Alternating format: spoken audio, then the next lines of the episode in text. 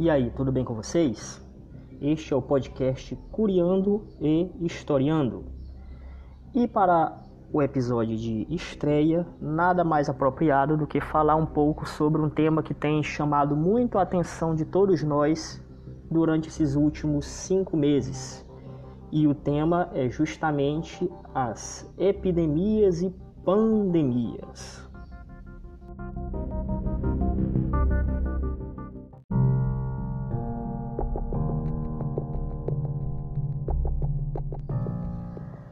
Antes de mais nada, é necessário que entendamos as diferenças entre epidemia e pandemia.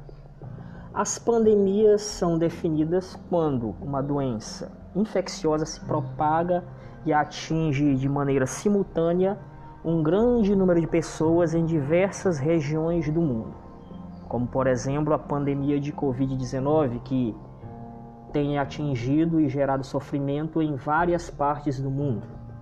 Então, a pandemia é a propagação dessa, dessas doenças infecciosas ao longo de todo o globo terrestre.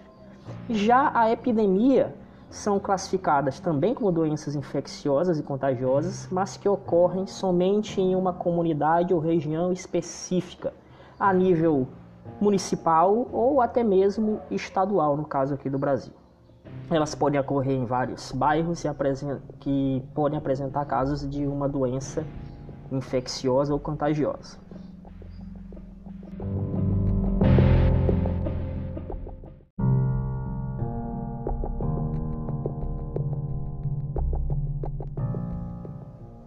A história da humanidade é marcada por uma série de transformações e ao longo dessas transformações, muitos foram os casos em que as epidemias e pandemias fizeram parte da trajetória humana. Especialmente a primeira epidemia que temos notícia, que os historiadores, pesquisadores é, encontraram vestígios, foi a chamada peste do Neolítico, uma grande epidemia que ocorreu por volta de 5 mil anos atrás, que quase dizimou a humanidade naquele período. Essa epidemia ela foi ocasionada pela peste bubônica, através de uma bactéria chamada Yersinia pestis, que causou diversas mortes nesse período chamado Neolítico. O Neolítico ele foi marcado especialmente por uma grande transformação que foi a descoberta da agricultura. Mas todas as descobertas humanas têm seus pontos positivos e, infelizmente, têm seus pontos negativos. À medida que os grupos humanos iam desenvolvendo novas tecnologias, foram surgindo também novas doenças, e essas doenças foram ocasionadas por conta do das novas formas de se acumular alimentos, de se estocar alimentos e os ratos, hospedeiros das pulgas que continham essa bactéria chamada Yersinia pestis, começaram a se acumular juntamente com as populações humanas. E o contato direto entre os ratos, as pulgas que continham a Yersinia pestis, a bactéria da peste negra, ocasionou o, a chamada peste ou praga do Neolítico, que ocasionou muitas mortes naquele período, cerca de 5 mil anos atrás.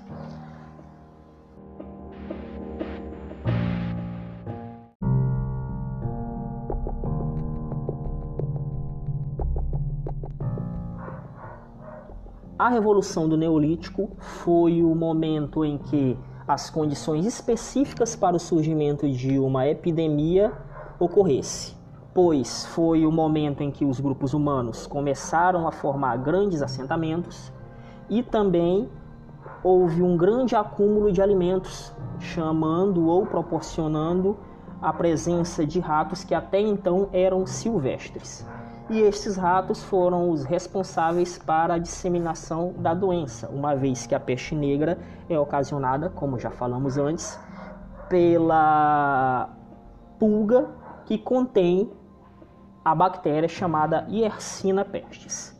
E essa bactéria causou uma mortandade muito grande em regiões do norte da Europa. E essa descoberta foi feita por uma série de arqueólogos e historiadores que encontraram vestígios arqueológicos onde haviam grandes cemitérios, cemitérios com uma quantidade bastante significativa de ossadas, e a partir dessas ossadas, os arqueólogos conseguiram fazer experimentos, chegando inclusive à descoberta da causa da morte desses indivíduos. Logicamente, a morte causada pela bactéria Yersinia pestis.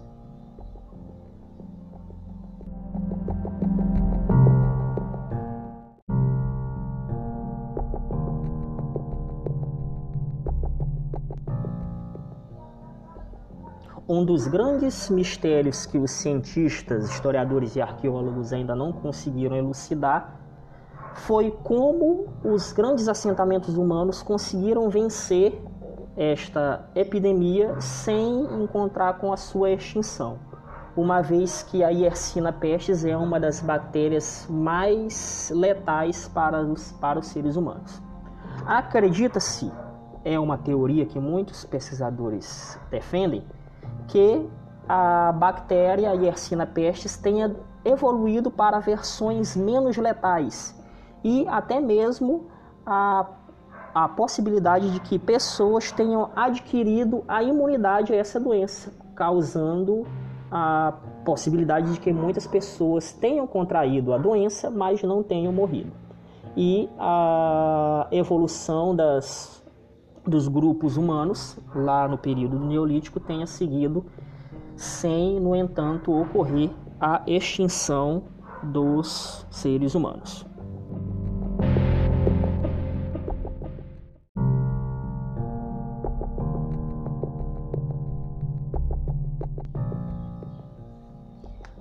Além da interação dos grupos humanos com os ratos que anteriormente eram selvagens, existem outros elementos que contribuíram e ainda contribuem para a proliferação de doenças, especialmente das doenças infectos, infectocontagiosas.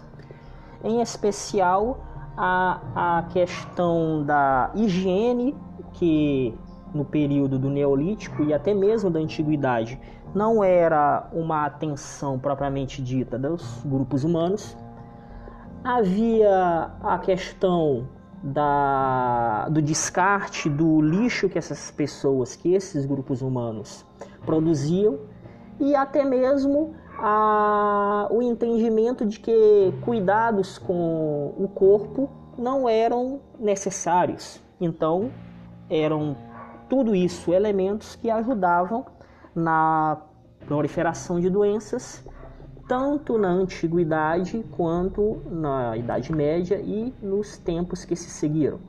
E falando em antiguidade, ocorreu uma peste, uma epidemia bastante importante que causou diversos problemas, uma quantidade bastante significativa de mortes, que foi a epidemia ou a peste de Atenas, que ocorreu no século V a.C.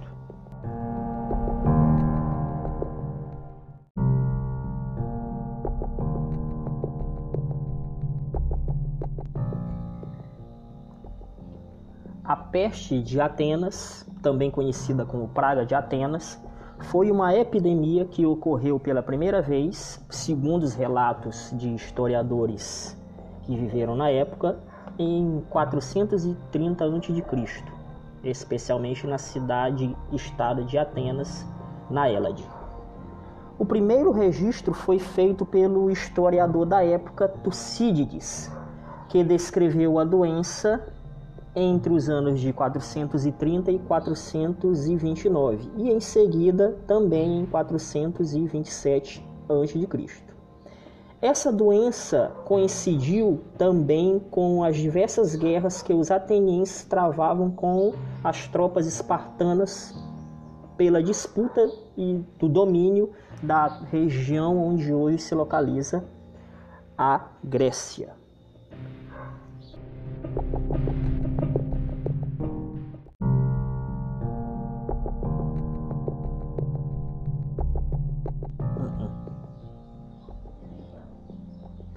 A praga de Atenas coincidiu com o chamado período de ouro da cidade, momento em que a cidade viveu seu maior momento de hegemonia, mesmo que com uma disputa com a cidade-estado de Esparta.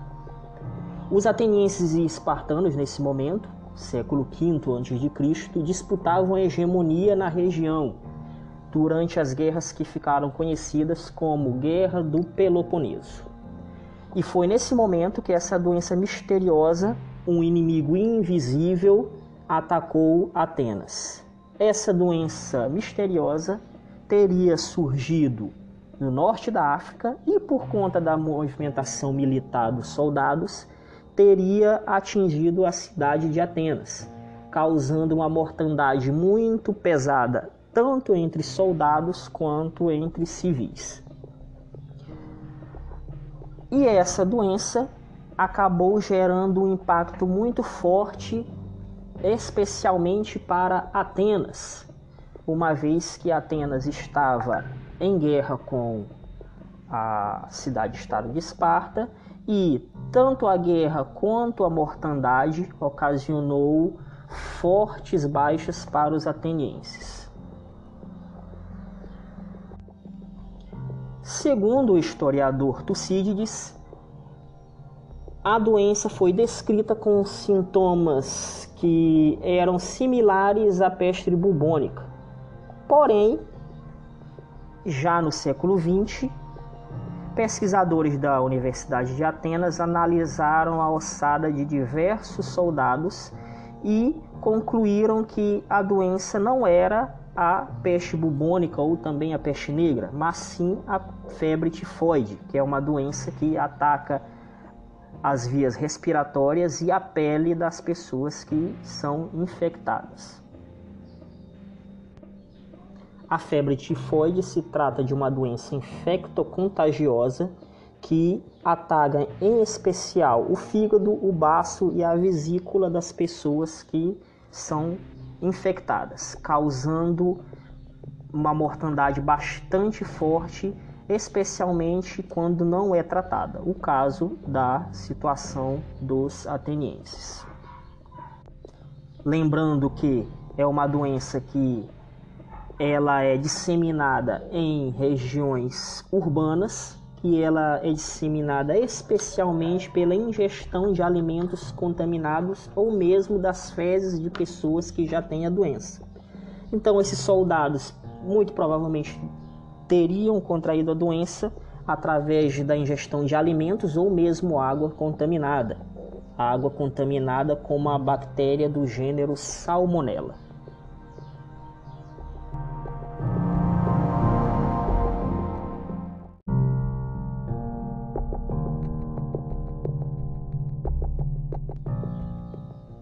Ainda segundo os estudos da Universidade de Atenas, através de testes genéticos das ossadas dos indivíduos que viveram a época da Guerra do Peloponeso e também na época da peste de Atenas, descobriu-se que Atenas perdeu a disputa contra Esparta não apenas pela força do exército espartano, mas também porque era impossível resistir ao microorganismo Salmonella causador da chamada febre tifoide. Desse modo, a epidemia matou um a cada quatro pessoas que viviam em Atenas, provocando a derrocada da cidade. A maioria dos soldados morria de nove a dez dias depois de adoecer. Naquela época, o homem se preparava para uma guerra com grandes armaduras. Porém, Atenas jamais imaginou que poderia que poderia ser derrotada por um inimigo minúsculo, como o caso da bactéria.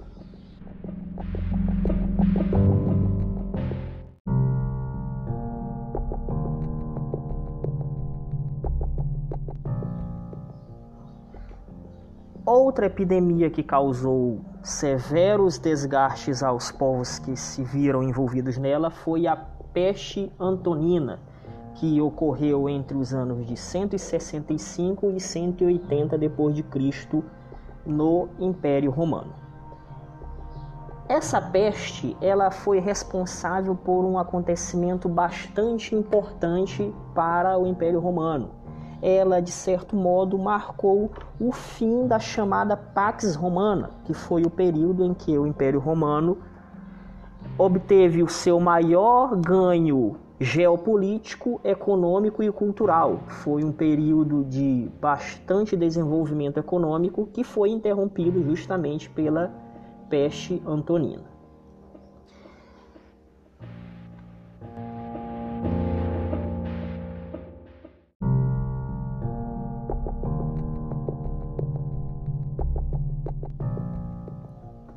Assim como a peste de Atenas, a peste antonina tem relação direta com os conflitos militares que aconteciam na região, nas regiões, melhor dizendo, controladas pelo Império Romano. Muitos historiadores antigos concordam que essa doença surgiu pela primeira vez durante o cerco do exército romano a uma cidade da Mesopotâmia, entre os anos de 165 e 166. Existem relatos que a praga se espalhou para a Gália e para, re... e para quase todas as regiões do Império Romano, especialmente as regiões da Europa Ocidental. E que grande população morreu em todo o Império. Ainda segundo fontes romanas, a doença estourou novamente nove anos depois, entre 189 depois de Cristo, e causava até duas mil mortes por dia, segundo essas mesmas fontes da época. A contagem total de mortes foi estimada em cerca de 5 milhões em todas as províncias do Império Romano, chegando a matar cerca de um terço da população em algumas áreas do Império Romano, em especial na capital, a cidade de Roma.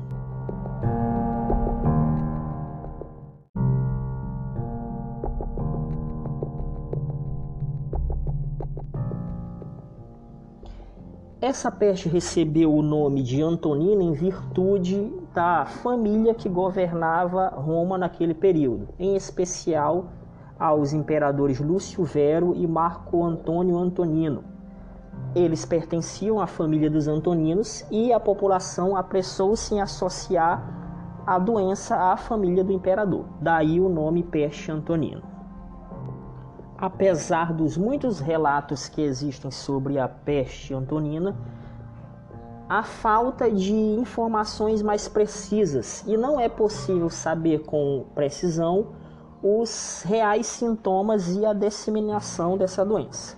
Contudo, existem teses que indicam que a doença pode ter sido varíola ou sarampo. A imprecisão, porém, não elimina o fato de essa epidemia ter sido uma das piores doenças que o mundo já viu, ao ter 5 milhões de vidas fatais estipuladas. Uma delas, inclusive, Marco Aurélio, irmão adotivo do imperador Lúcio Vero.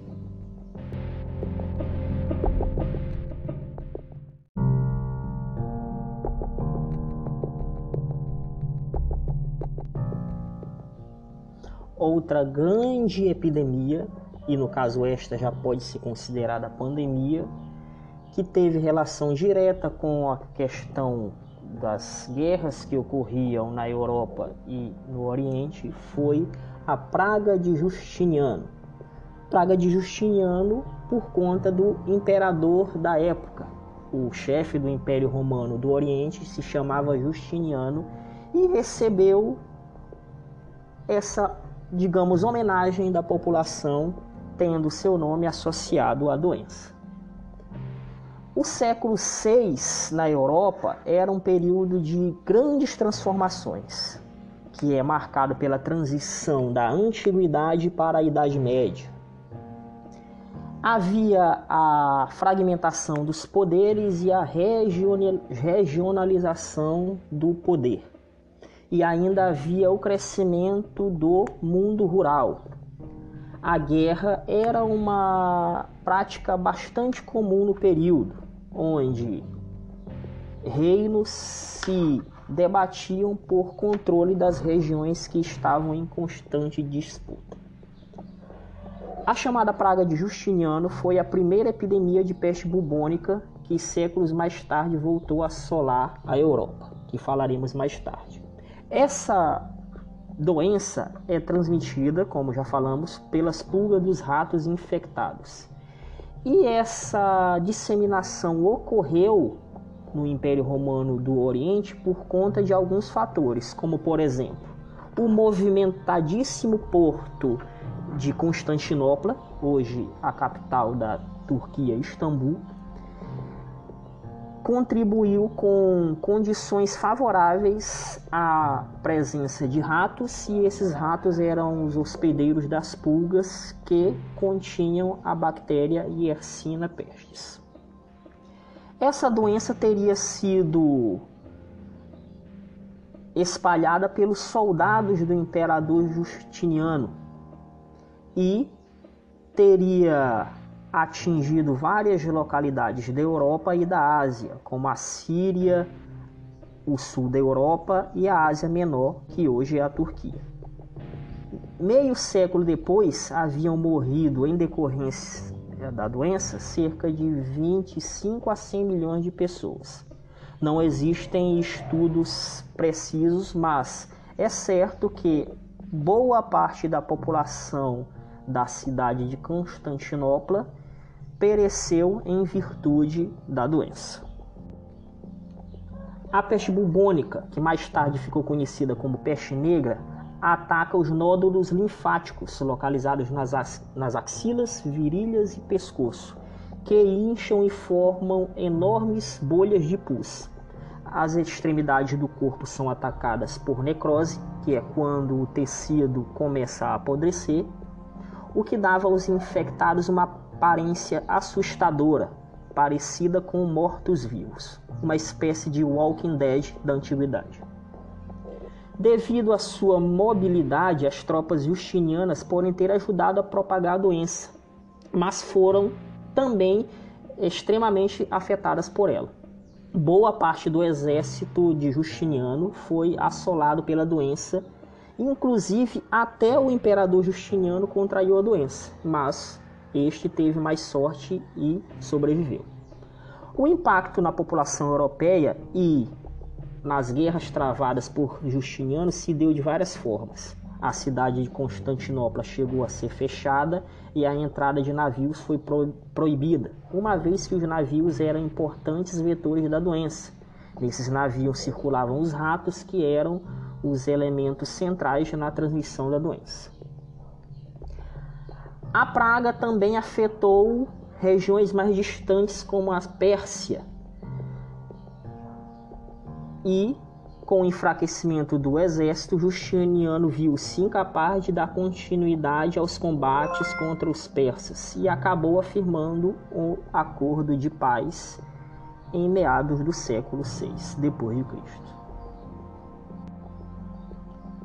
Alguns historiadores defendem a tese de que os danos e prejuízos causados pela peste ou praga de Justiniano foram tão pesados que deixou o Império Romano do Oriente vulnerável a conquistas dos muçulmanos nos séculos que se seguiram.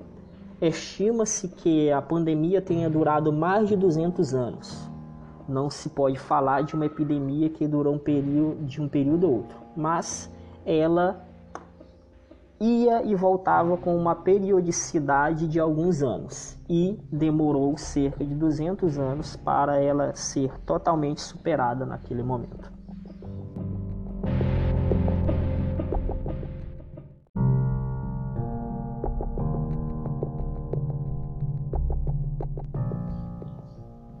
Ainda falando sobre a chamada Yersina pestis, chegamos a talvez a mais importante, a mais lembrada, a mais debatida e a mais temida das pandemias até então registradas na humanidade. A peste negra do século XIV, o flagelo que assolou a Europa, o flagelo de Deus em virtude do comportamento nada apropriado que os europeus tinham à época. Pelo menos era isso que os europeus acreditavam ser um castigo de Deus contra os seres humanos. Estamos falando da peste negra que matou cerca de 75 a 200 milhões de pessoas durante o século 14.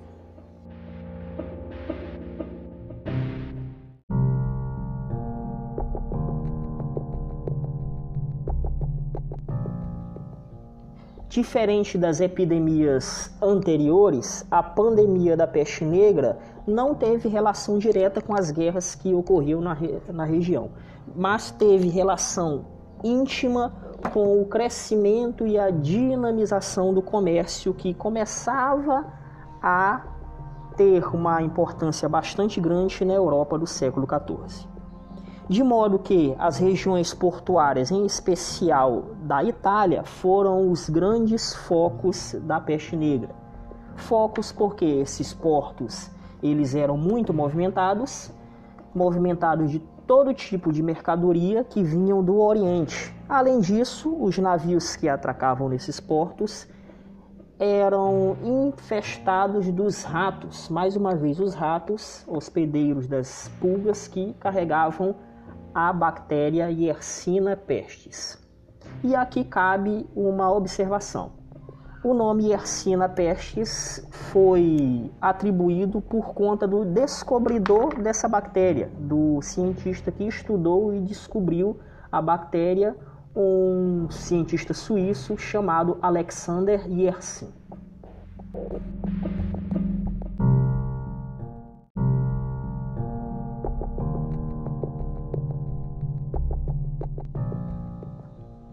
Assim que os navios atracavam nos portos, os roedores que habitavam os porões destes navios se espalhavam pelas áreas portuárias. E com o passar do tempo, os roedores e a doença passou a chegar em regiões cada vez mais distantes, atingindo ao interior extremo da Europa. Entre os anos de 1347 e 1351, a doença atingiu seu ponto mais alto, chegando a matar mais de um terço da população europeia, segundo dados de observadores da época. A doença ela era muito violenta e matava em poucos dias, os sintomas incluíam febre altíssima, vômitos, náuseas, tosse com sangue, dor de cabeça, cansaço extremo, calafrios, convulsão, além de, como falei, matar muito depressa os contaminados. A Europa viveu um clima de terror. Os familiares não queriam enterrar seus corpos e os corpos em muitas cidades começaram a se acumular pelas ruas, causando mais problemas e a aceleração do contágio da doença. A doença foi, é, de certa maneira, superada em alguns anos, o que não quer dizer que ela foi totalmente erradicada, uma vez que a doença voltava em uma periodicidade de 50 a 80 anos, atingindo em especial as pessoas que não tinham os anticorpos capazes de enfrentar a bactéria. Uma das providências que começou a ser implantada foi a adoção das quarentenas, termo, aliás, que foi criado pelos italianos para exemplificar o processo em que as pessoas deveriam ficar reclusas em suas residências por um período determinado de tempo. A população sadia passou a ficar dentro de suas casas, só saindo quando fosse extremamente necessário, enquanto os mais abastados podiam bancar sair de suas áreas mais povoados viviam em isolamento. Com os europeus reclusos, outra coisa que auxiliou no quadro da propagação dessa mazela foram as melhorias dos hábitos de higiene pessoal. E ao invés de enterrarem os corpos, com o tempo, as pessoas passaram a cremar os falecidos, fazendo com que as pessoas tivessem menos contato com a bactéria. Por último, mas não menos importante, as cidades no final do século XIV passaram a ter um sistema mais eficiente de saneamento, coisa que não existia anteriormente.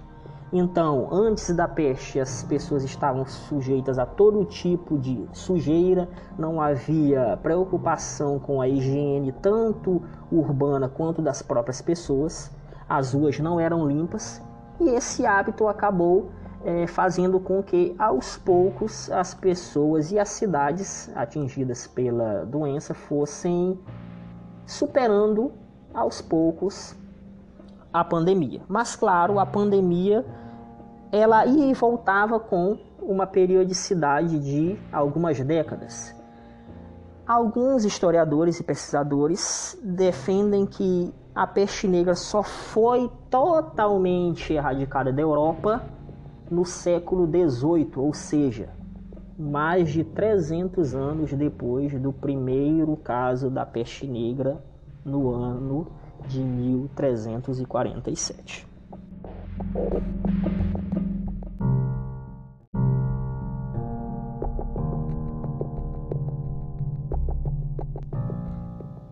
No período da peste negra, havia a crença ou a ideia de que essas doenças altamente contagiosas eram causadas pelos chamados miasmas. Miasmas eram os aromas ou os odores de matéria orgânica em putrefação. Os médicos da época acreditavam que esses odores poderiam contagiar as pessoas que por algum acaso tivessem contato. Então as pessoas tinham um medo bastante grande de circularem por localidades onde poderia ocorrer os miasmas. Essa teoria dos miasmas ela foi aceita até mais ou menos 150 anos atrás essa teoria acabou entrando em desuso por conta das novas pesquisas em saúde pública e científicas que acabaram ocorrendo nos, no último século.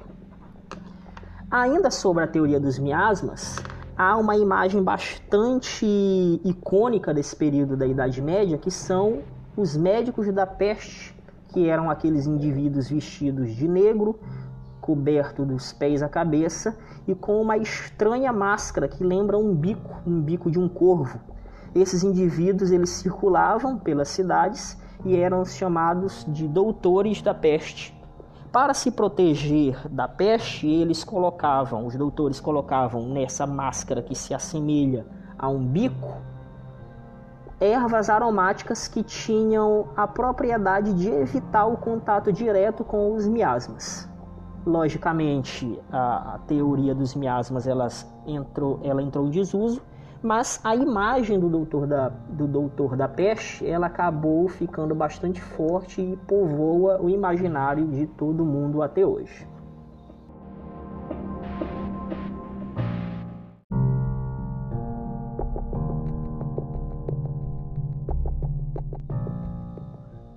chegamos ao período das grandes navegações e à modernidade, e com ele mais uma epidemia, que no caso é a epidemia de sífilis.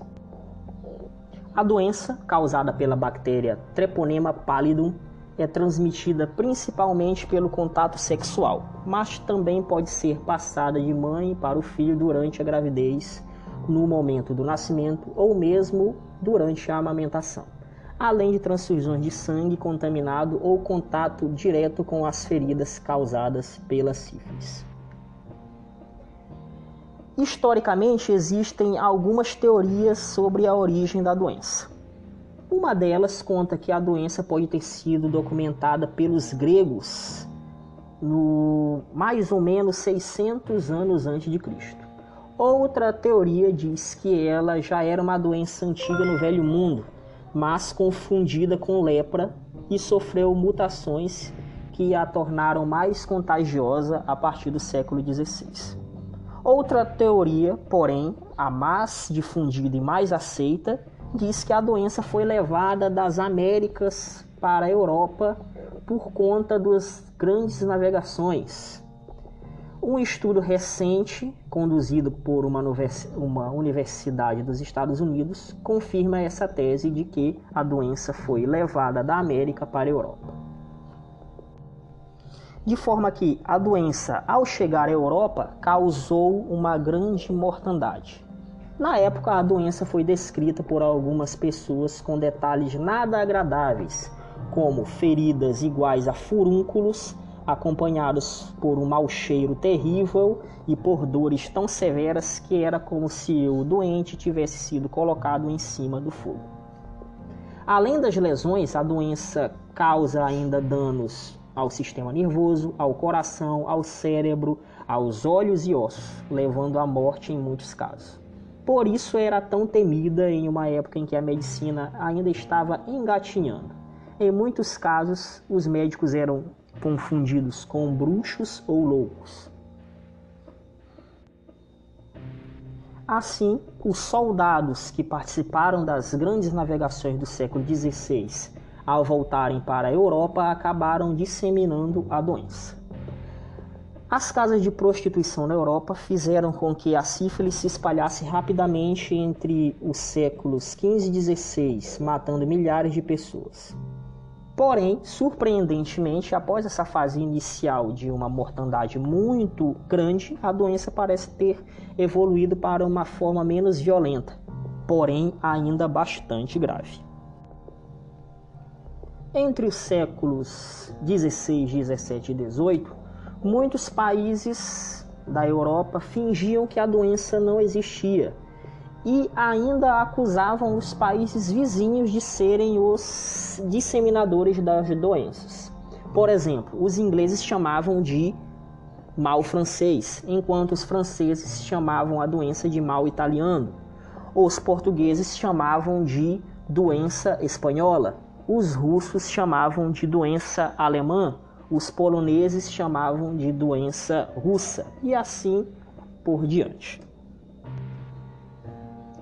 Um importante estudo realizado em 2008 sequenciou o DNA da bactéria que causa a sífilis e seus parentes próximos, apontando que a origem da sífilis é a América e tem vários milhares de anos. Um segundo estudo, utilizando sequência de DNA de material patológico também apontou para uma origem na América em algum momento entre 16 e 5 mil anos atrás.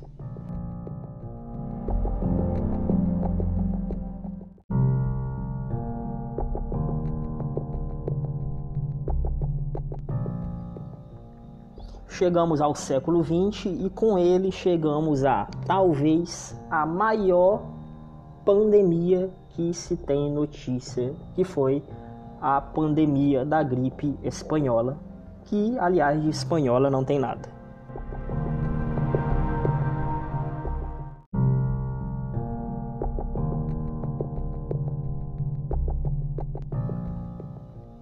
No início de 1918, uma doença misteriosa, uma gripe, surge em acampamentos militares dos Estados Unidos. Estes soldados, alguns com a doença, são enviados para a Europa durante a Primeira Guerra Mundial. Em um curto espaço de tempo, essa doença se espalhou pelos campos de batalha e se alastrou por várias localidades, atingindo soldados de diversas nacionalidades. E assim, em 1918, se iniciou a pandemia da gripe espanhola. E o nome espanhola tem a ver com a questão da guerra, uma vez que a Espanha não participava da guerra e tinha, naquele momento, uma imprensa livre que noticiava com mais atenção a doença misteriosa.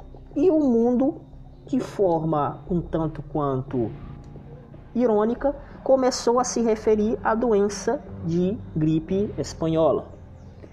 Foi uma doença que matou de 50 a 100 milhões de pessoas entre os anos de 1918 e 1919. A gripe espanhola como o nome mesmo diz, é uma gripe do tipo influenza. Contudo, era uma doença que as pessoas não tinham anticorpos para combatê-la. E por isso a mortandade elevada entre 50 e 100 milhões de pessoas que perderam a vida. Naquele momento, o Brasil também não passou ileso por ela. Cerca de 35 mil óbitos, claro, os notificados, foram registrados no país. Entre eles, o presidente da República da época, Rodrigues Alves, que viveu entre 1848 e 1919.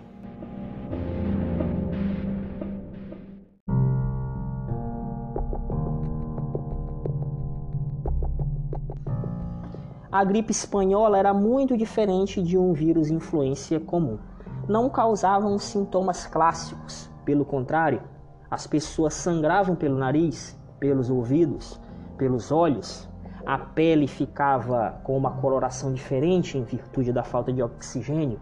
E, segundo os relatos da época, a pessoa caía de cama pela manhã e à tarde costumava estar morta esse vírus causou uma mortandade bastante grande também entre pessoas supostamente saudáveis, geralmente adultos jovens, e em especial os soldados que participaram da fase final da Primeira Guerra Mundial. Hoje já há um consenso de que essas pessoas mais jovens morriam em decorrência da forte reação imunológica que o corpo promovia contra o vírus e acabavam morrendo de uma chamada tempestade inflamatória que agredia os pulmões e encurtava a vida dessas pessoas.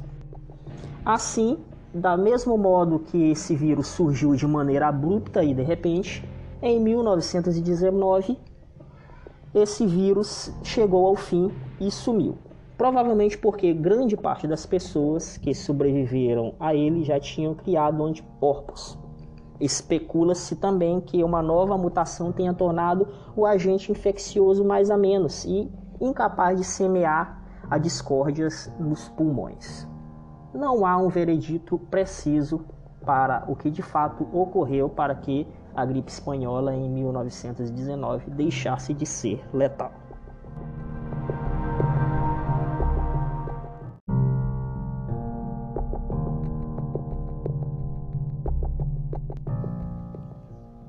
Este foi o podcast Curiando e Historiando com o professor Marcelo Costa. A gente se vê. Tchau, tchau.